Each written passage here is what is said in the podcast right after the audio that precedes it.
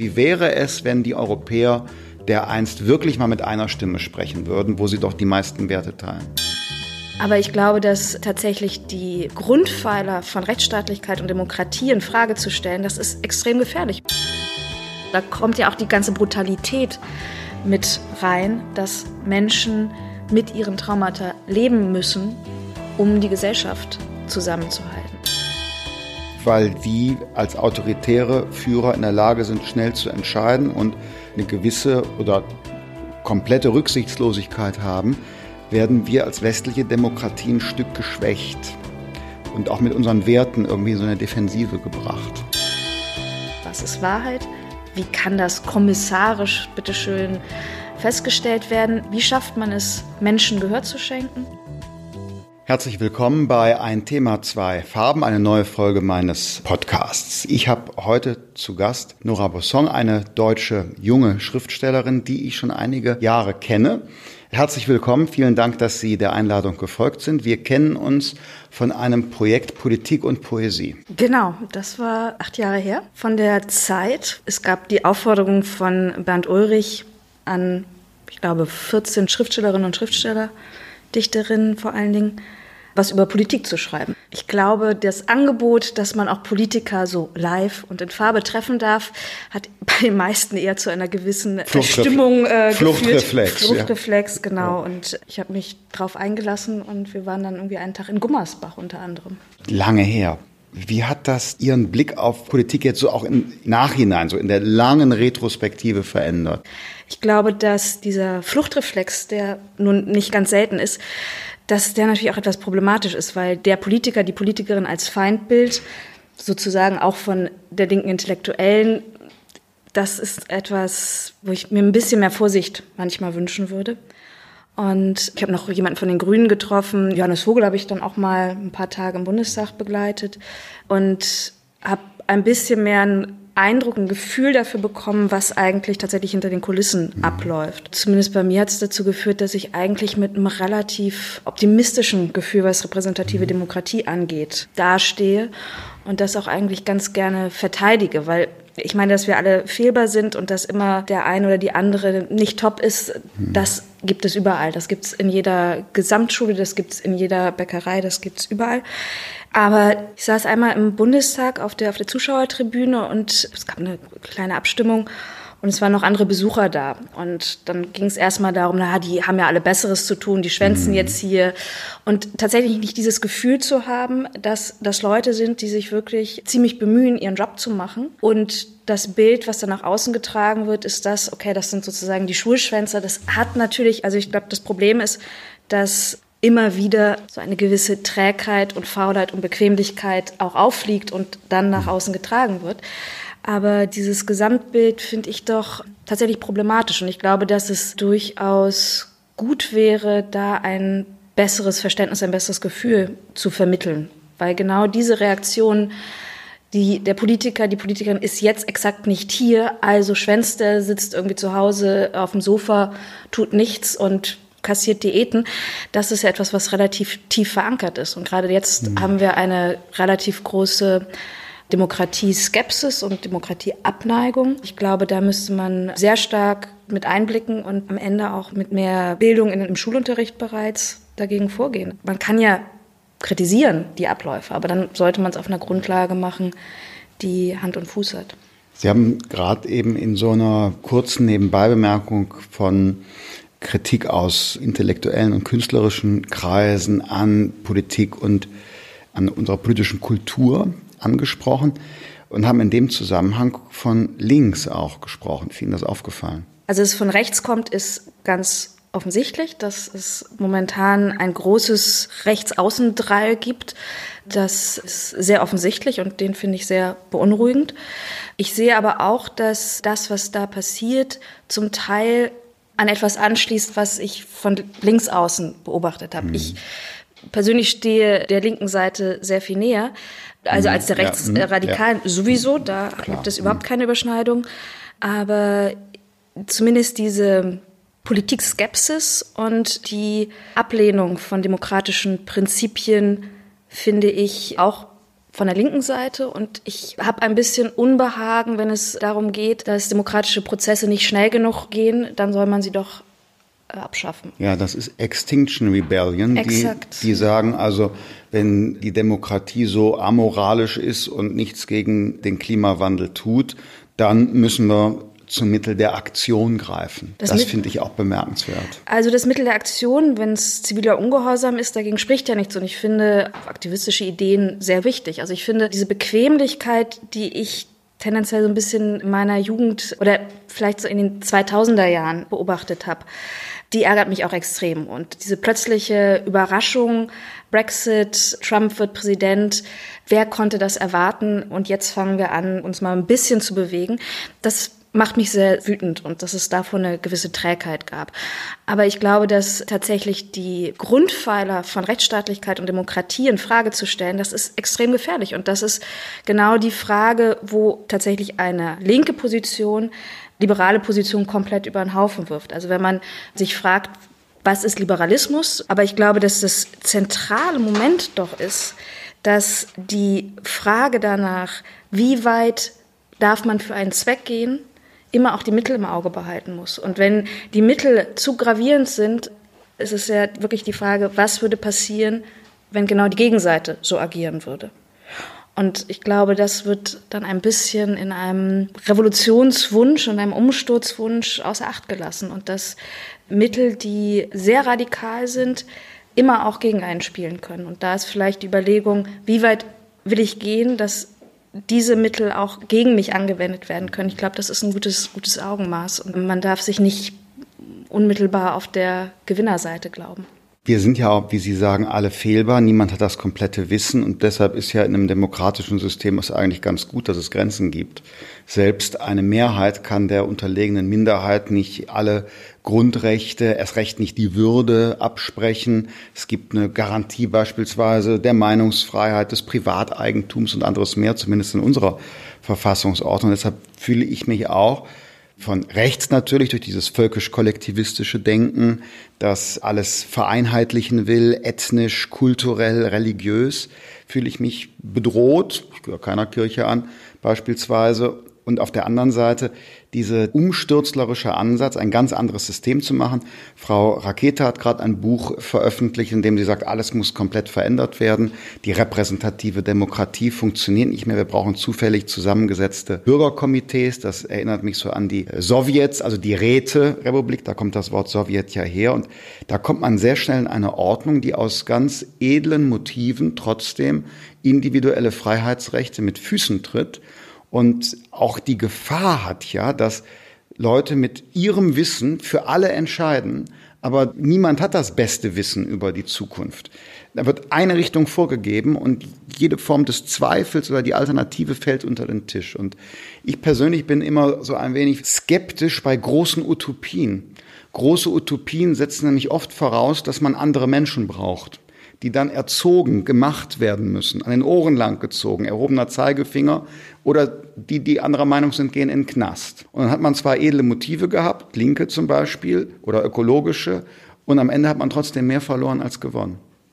Ist das so? Und äh, falls ja, wo kommt das her, diese Demokratieskepsis, von der Sie gesprochen haben? Also ich glaube, dass es schon lange da war, dass es einfach jetzt nochmal eine bestimmte Sichtbarkeit gibt und eine Demokratiekritik oder eine Kritik an dem Ist-Zustand finde ich auch sehr wünschenswert. Das finde hm. ich, das ist das Beste, was einer Demokratie passieren kann. Wenn die Bürger nur da sitzen und sagen, ja, macht mal viel Spaß, das, mhm. das ist auch nicht Demokratie. Aber diese Skepsis, ja, es gibt, glaube ich, unterschiedliche Momente und Stufen eine, die, die Frage, sind wir schon in der Postdemokratie? Also ist das, was sie machen gar keine Demokratie mehr, sie sind gar nicht mehr der Entscheider, sondern am Ende sind es Apple, Yahoo und Google.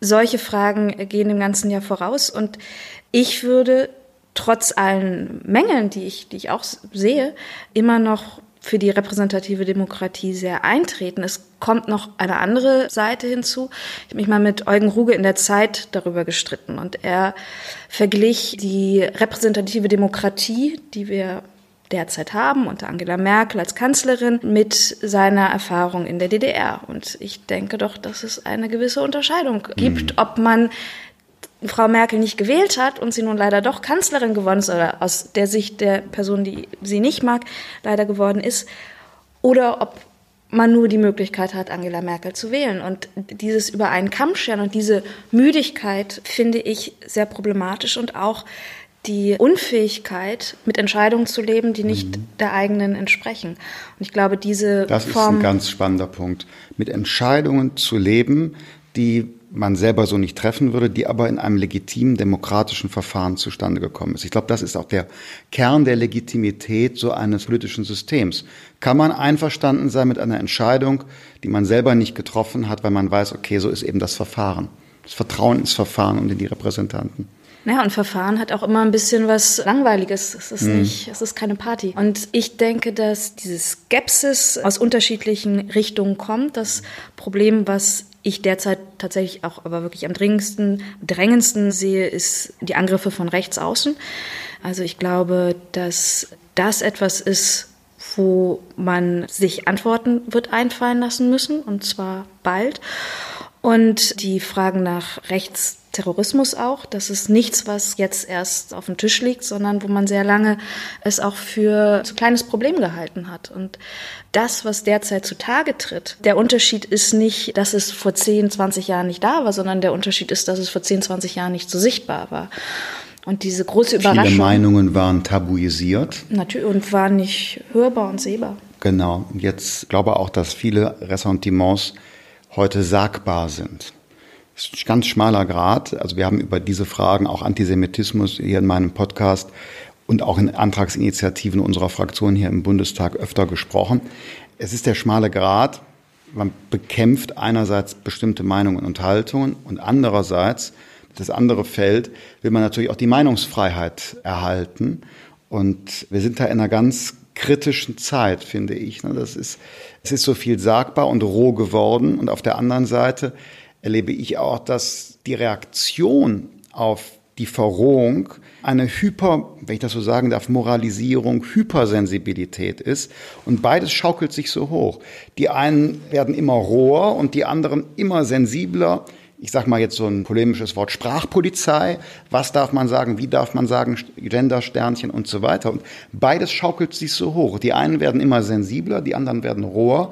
Und plötzlich entsteht auch so in der Mitte der Gesellschaft im Common Sense so eine, eine Handlungsunsicherheit wie wir Umfragen auch sagen, ja, man weiß gar nicht mehr, was man sagen darf und soll, weil man sonst was falsch macht oder kritisiert wird. Also es ist ein kritischer Punkt, in dem wir gerade, an dem wir gerade sind. Auf jeden Fall würde ich zustimmen, dass sich beide Seiten hochschaukeln und beziehungsweise die Verrohung in der Sprache, glaube ich, gab es vorher schon. Nur da, durch die durch sozialen Medien bekommen wir sehr viel mehr davon mit. Wenn ein kleiner Kreis von ausländerfeindlichen oder antisemitischen Menschen sich traf und geschmacklose Witze gemacht hat, habe mhm. ich das bis vor zehn Jahren einfach nicht mitgekriegt. Mhm. Und mittlerweile ist es sehr viel sichtbarer. Man muss sich ja einfach nur die, die Kommentarspalten unter Artikeln anschauen und auch. Wem sagen die, Sie das? Ja, ja die Aggression.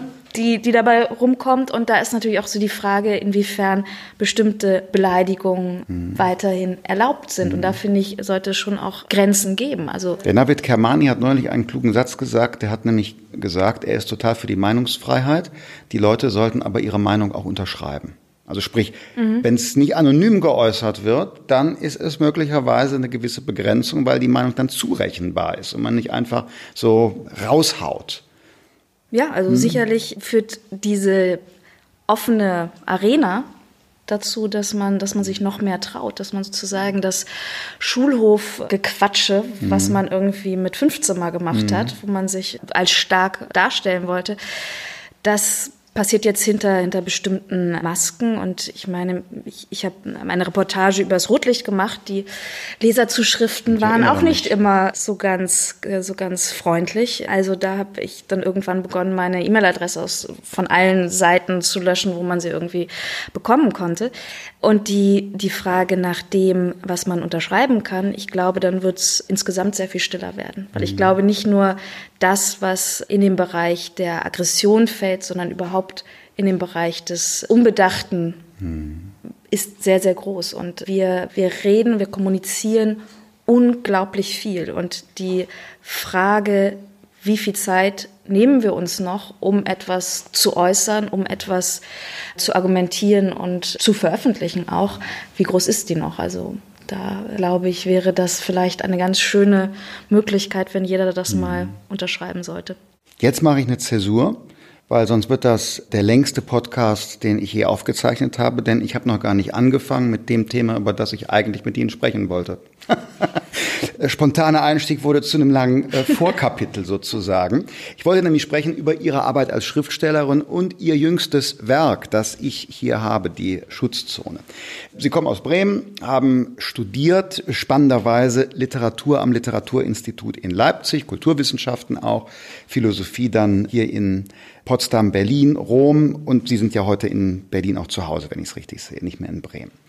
Und Sie haben sich also in Ihrem Studium bereits mit Literatur beschäftigt und das leitet mich zu dieser vorbereitenden Frage. Ist man Schriftstellerin aufgrund von Begabung oder ist das eigentlich ein Beruf, den man lernen kann? Ich glaube, das ist. Äh Wie oft ist das schon gestellt worden, die Frage? Tausendmal?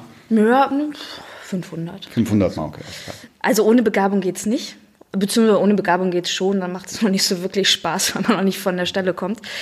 Aber am Ende ist es natürlich das Durchhalten. Also ich glaube, die Begabung ist nicht einfach nur eine sprachliche mhm. Begabung. Die Begabung ist eine Begabung, Themen zu sehen, Geschichten erzählen zu können und aber auch zu wollen. Also nicht nur die großen Ideen im Kopf mhm. zu haben, sondern tatsächlich das Durchhaltevermögen, sie auch von Seite 1 bis Seite 320 aufzuschreiben und immer wieder umzuschreiben und das Durchhaltevermögen, den, ja, den, den Willen dran zu bleiben. Und ich glaube, es sind War schon. für Sie als Schülerin schon klar, was Sie werden wollen und dass Sie Schriftstellerin werden wollen? Ja, ich wollte zuerst wollte ich Privatdetektivin werden. Da war ich so neun und dann ganz kurz Musikerin, aber ich bin extrem unbegabt leider. Mhm. Und dann so als Notlösung ja. kam dann die Schriftstellerei dazwischen. Aber schon relativ früh. Ja, Sie haben ja schon mit 24 debütiert. Genau. Wie kommen Sie an Ihre Stoffe?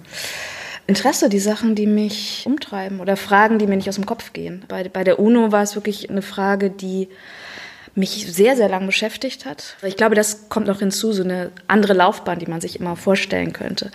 Also die Diplomatin. Die, die Diplomatin. Leider mhm. ist mein Französisch damals nicht so gut mhm. gewesen.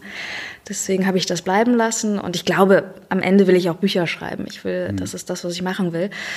Aber die diplomatische Fragen, multilaterale Politik finde ich unglaublich spannend. Und ich finde es spannend, dem nachzugehen, wie die großen Fragen auf das kleine Maß der mhm. alltäglichen Menschlichkeiten mhm. runtergebrochen werden kann. Ihr Debüt betraf ja Familiendrama, Patchwork-Konstellationen, jetzt internationale Politik, Vereinte Nationen. Dazwischen liegen ein paar Jahre.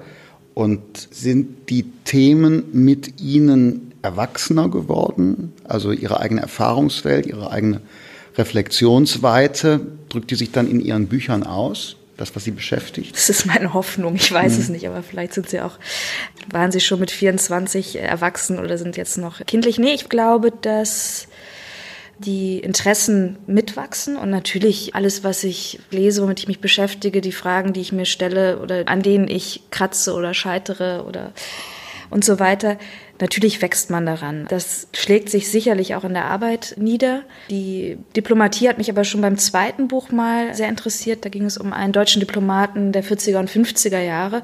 Also tatsächlich die Frage, wie war eigentlich der Übergang des Auswärtigen mhm. Amts, dieser doch des Ministeriums der Weißen mhm. Westen sozusagen, die ja sehr, sehr spät sich mit ihrer eigenen Nazi-Vergangenheit beschäftigt haben.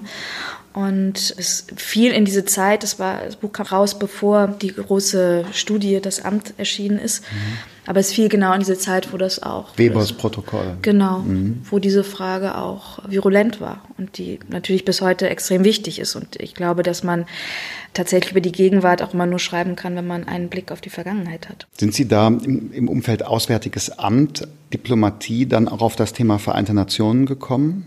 Gab es ja noch Arbeiten dazwischen dann, aber also begleitet Sie das seitdem? Oder gibt es jetzt eine neue Dringlichkeit, warum hier die Schutzzone jetzt Ihr Thema geworden ist? Ich glaube, die Dringlichkeit für die Vereinten Nationen gibt es immer, aber ich hab, hätte mich früher nicht dran getraut an das Thema. Also ich glaube, da hätte ich nicht die sprachlichen Mittel gehabt und nicht die Möglichkeit, das zu erzählen. Und die Fragen literarischer, ästhetischer und politischer Art, das sind ja, die müssen sich irgendwie zusammensetzen, mhm. irgendwie ins, ins Verhältnis kommen. Und wenn ich nur eine politische Frage habe, dann könnte ich ein Sachbuch schreiben oder ein Essay oder ein Leitartikel. Aber es muss eine, eine Form geben, die genuin literarisch ist. Und es muss auch eine Fragestellung innerhalb der politischen Fragestellung sein, die genuin literarisch ist, weil sonst ist das Romanhafte nur draufgefropft. Ich glaube, ich habe es relativ früh gesehen. Ich war 2012 in Burundi, habe mich mit, dort mit der Wahrheitskommission beschäftigt. Und genau diese Frage nach Wahrheitskommission, was ist Wahrheit? Wie kann das kommissarisch, bitteschön, festgestellt werden? Wie wie schafft man es, Menschen Gehör zu schenken? Das sind alles Fragen, die natürlich genuin literarisch sind. Jetzt sind die Vereinten Nationen ja ein extrem komplexes Thema. Sie sprechen über Burundi, das heißt eine Mission der Vereinten Nationen dort vor Ort. Jetzt gibt es dann die internationale Politik, man hat die Tagesschaubilder vom Weltsicherheitsrat vor Augen. Es gibt die ganzen UN-Institutionen. Wie nähert man sich einem so extrem vielfältigen Stoff? Wo ja auch die Lebenswelten so unterschiedlich sind. New York und Diplomaten, gut gekleidet, gut bezahlt. Und auf der anderen Seite Burundi, da, wo wirklich eine humanitäre Aufgabe oder eine grundlegend politische Aufgabe verfolgt werden muss, sozusagen direkt vor Ort. Wie, wie geht man an so einen Stoff heran? Ja, zuerst muss man so ein bisschen einkreisen, also nicht jede Unterorganisation der UNO, also die zum Postwesen oder die sonstigen zur Klimapolitik spielt jetzt auch in meinem Roman keine Rolle, sondern tatsächlich das, was relevant ist, ist die diplomatische Seite und die Hilfe vor Ort, also die Katastrophenintervention, die Frage nach Flüchtlingen oder wie man mit Menschen, die ihrer Heimat beraubt sind, umgehen kann. Was kann man tun mit, mit Gesellschaften, die einfach aufgrund von extremer traumatischer Erfahrungen in der jüngsten Vergangenheit so zerbrochen sind, dass eigentlich die nächste Gewaltspirale vorprogrammiert ist? Und wie bringt man Menschen dazu, die Schlimmstes erlebt haben, damit leben zu können, weil es anders nicht handhabbar ist. Also da kommt ja auch die ganze mhm. Brutalität mit rein, dass Menschen mit ihren Traumata leben müssen, um die Gesellschaft zusammenzuhalten. Also das, das sozusagen die, der hässlich, die hässliche Seite von mhm. staatlicher Versöhnungsarbeit. Mhm. Das ist ja ein, ein schöner Begriff, aber wenn er sozusagen erzwungen wird, hat es auch etwas sehr Bitteres. Mira Weidner, Ihre Protagonistin, arbeitet ja in der Wahrheitskommission in Burundi. Sie waren selber auch da vor Ort. Haben Sie alle Orte besucht, die im Buch eine Rolle spielen? Ich glaube, ich habe alle besucht, aber wer weiß, es könnte jetzt noch irgendein kleiner Ort, in dem irgendjemand mal zwei Tage mhm. war. Vielleicht die Autobahn hinter mhm. Aachen, mhm. da war ich vielleicht nicht. Aber doch die, die mhm. meisten Orte habe ich. Das ist ja echt eine Horizonterweiterung. Sie haben jetzt ja dieses Spannungsfeld schon beschrieben, Wahrheitskommission vor Ort.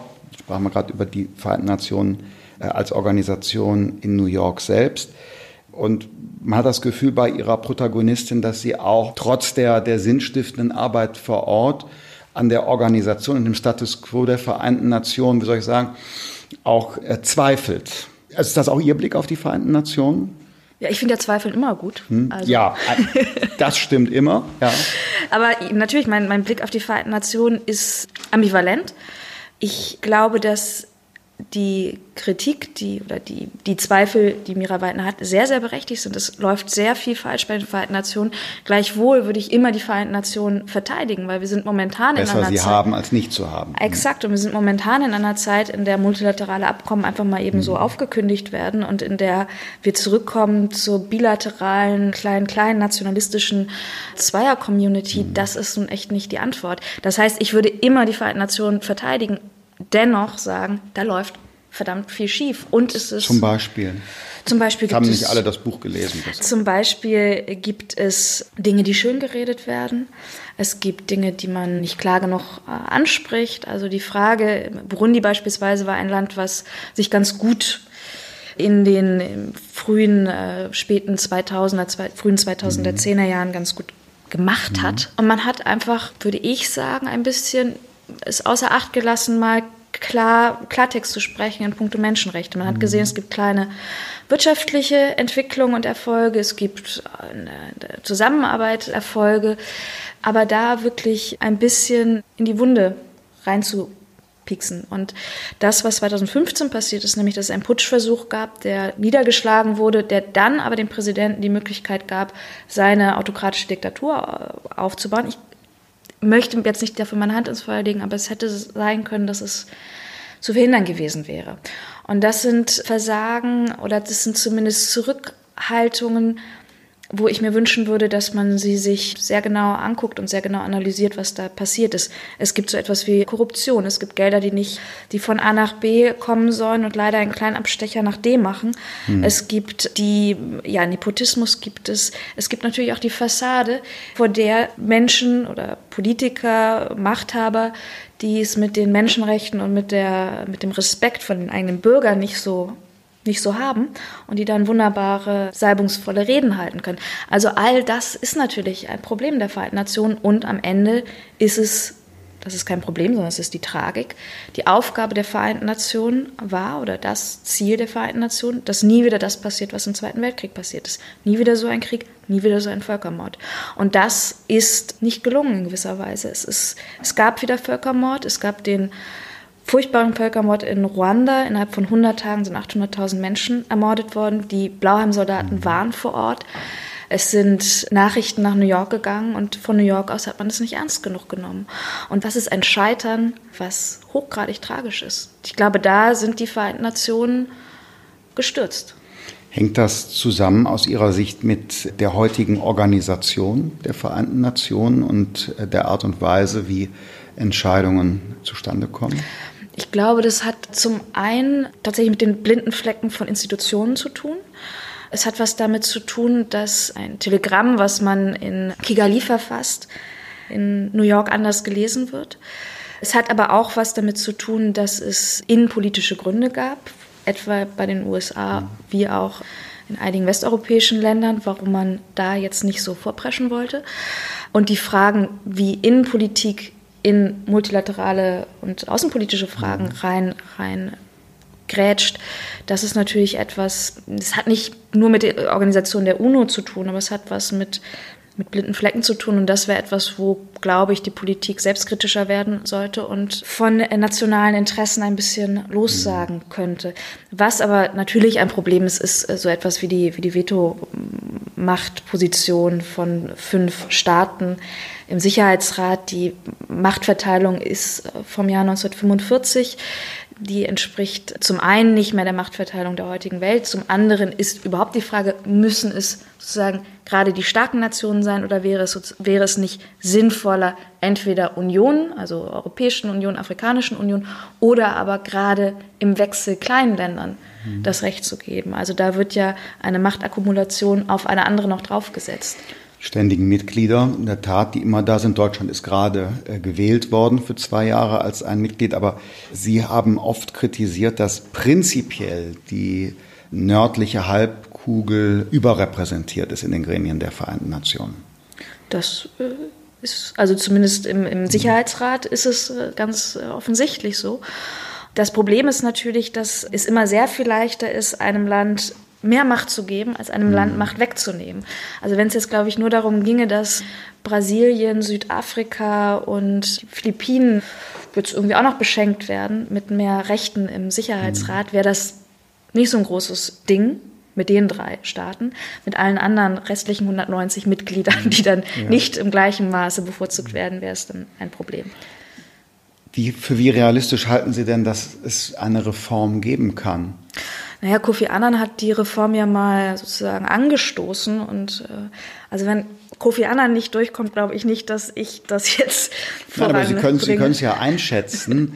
Das Problem aus meiner Sicht scheint ja zu sein, wir haben es mit, mit Vetomächten zu tun und keine der Vetomächte wird, als recht nicht alle, werden sagen, wir verzichten auf unsere Möglichkeiten. Das ist ja das, das Schlimme, dass der Zustand vielleicht als unzulänglich betrachtet werden kann. Aber es müssen eben alle, die von der Unzulänglichkeit profitieren, das Einsehen haben, es wäre für die Menschheit besser, man würde ein Stück zurückstehen. Und ob man das von Chinesen, Russen, Amerikanern und dann auch insbesondere von Franzosen und Briten, die jetzt nun auf einer anderen Gewichtsklasse boxen als 1955 oder so, ob man was von denen erwarten kann.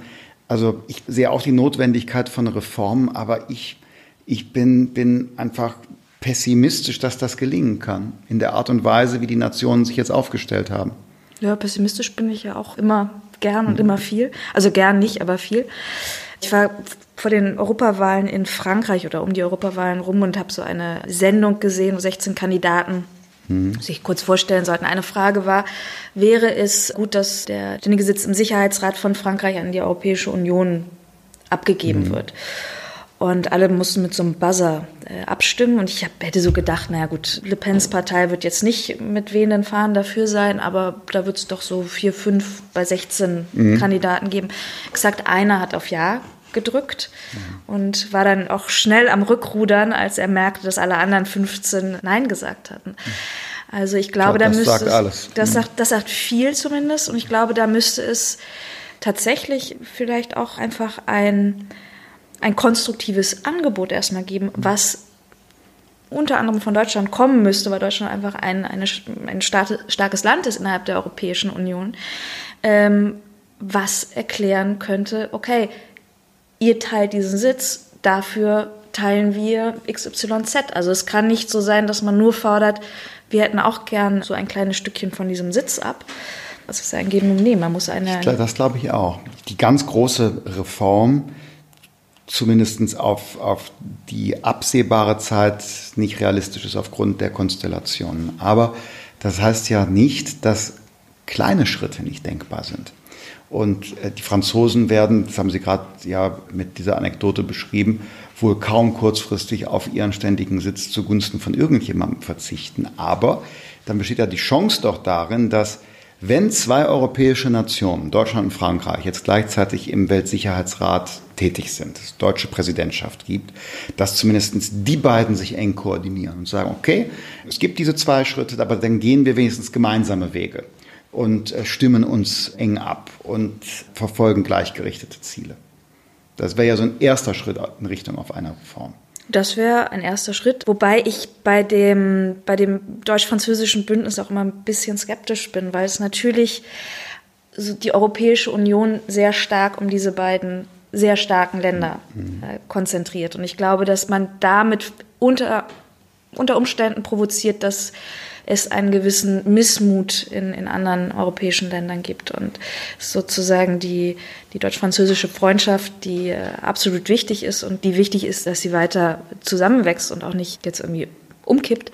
Aber das könnte zu einem, zu einem Übergewicht mhm. führen. Und, Aus dem, was Sie jetzt gerade gesagt haben, könnte man ja sagen, zum Glück hat der Heiko Maas es nicht geschafft, verlässliche Absprache ja, ich mit denke, Frankreich Ich denke, das war sein Hintergedanke. Ja, ist ein bisschen ironisch gedacht, aber es ist ja unsere, unsere Kritik hier, unser Graf Lambsdorff hat das oft hier im Bundestag auch gesagt. Man hat die Chance, hat eine Präsidentschaft bei den Vereinten Nationen und es gelingt noch nicht einmal, mit Frankreich und Großbritannien verlässliche Absprachen zu treffen. Das ist ja eigentlich ein totaler Krisenbefund, auch für die Europäische Union. Ich meine, die Briten sind schon auf dem Absprung, aber noch nicht mal mit Frankreich gelingt das. Und Sie hatten ganz einleitend mal gesagt, dieser Multilateralismus geht verloren. Wie notwendig wäre es dann, dass man zumindest innerhalb Europas zu gemeinsamen Absprachen kommt und auch mal Kompromisse bildet?